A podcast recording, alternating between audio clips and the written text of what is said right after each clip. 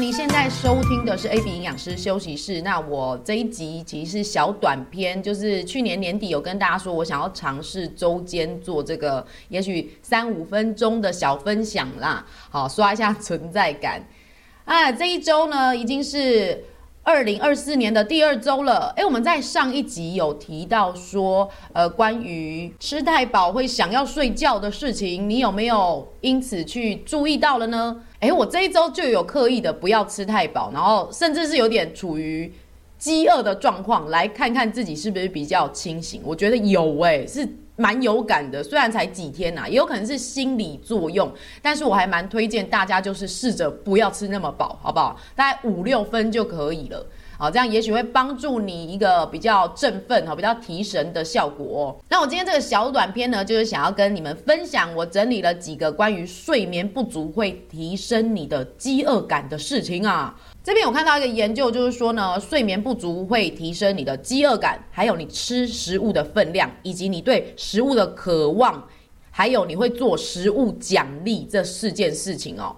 好，他的研究呢，就是把女生哈分成两个群组，一个是睡眠足够的七到九个小时，另外一个是睡眠不足的，大概一天四到五个小时。好，他就观察呢，在他们醒来之后，给他们一样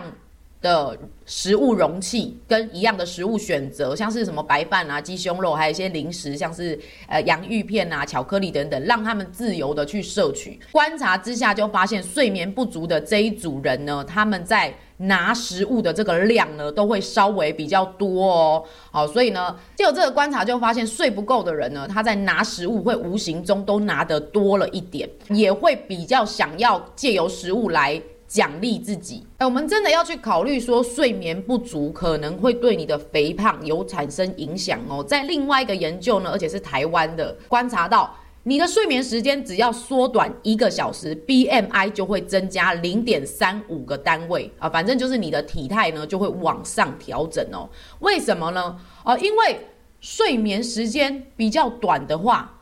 对于我们的血糖调节啊、胰岛素抗性，还有跟瘦身相关的饥饿感跟饱足感的调控都会有关系。像是呢，睡眠不足呢，你的瘦素，好、哦，这个是由脂肪分泌出来的一个可以抑制食欲的激素哦。睡眠不足的人，瘦素分泌就会比较低，同时胃的饥饿素也会比较高。那饥饿素又是什么？饥饿素顾名思义就是分泌的会让你想要吃。好，所以总体来说，睡眠不足的人，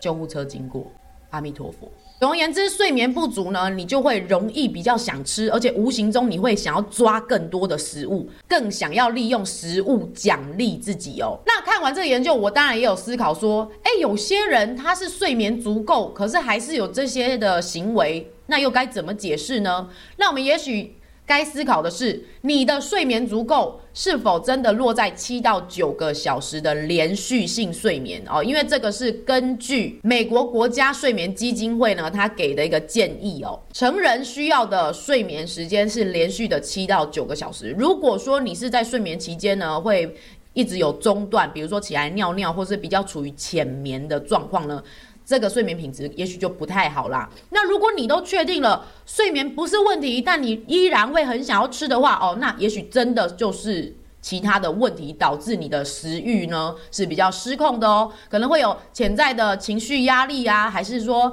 你对食物的认知，你跟食物之间的关系并不是那么和平啊，那就建议你可以着重在这个方向去努力喽。好的，今天的短片就是要告诉大家。你的食欲失控，也许跟睡眠不足有关系哦。今天的短片就到这边喽，拜拜。